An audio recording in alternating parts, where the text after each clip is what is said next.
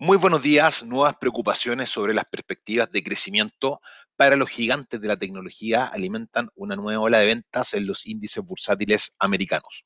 En Europa vemos a los índices recuperando parte del terreno perdido durante la noche, pero aún cotizando con un leve sesgo bajista después del reporte de buenos resultados de algunas empresas, sobre todo el sector bancario.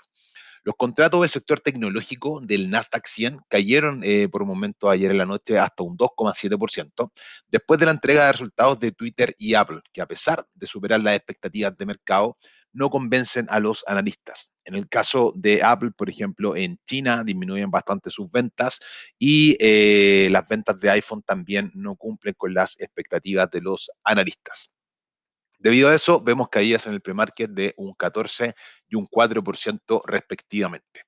En Europa, el sector bancario se eh, recupera algo de terreno después de que eh, algunos bancos españoles informaran muy buenos resultados trimestrales. La debilidad de las acciones tecnológicas se suma a la volatilidad que probablemente seguirá siendo protagonista eh, de aquí hasta el próximo martes, que son las elecciones en Estados Unidos. Las bolsas a nivel global están camino a terminar una de sus peores semanas desde marzo de este año debido a las nuevas medidas de confinamiento y la falta de un acuerdo entre los legisladores para un nuevo plan de estímulos monetarios. Los nuevos casos de COVID-19 superan los 89.000, estableciendo un nuevo récord diario en Estados Unidos.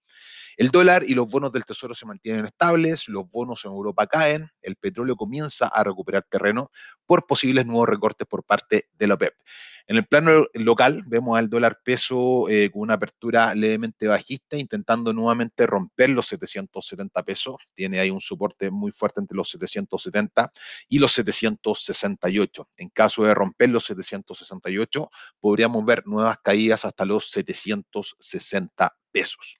Los dejo invitados a que se conecten a las 9 de la mañana a nuestro canal de YouTube de Libertech Chile para que eh, profundicemos toda esta noticia y puedan ver una nueva sesión de trading en vivo.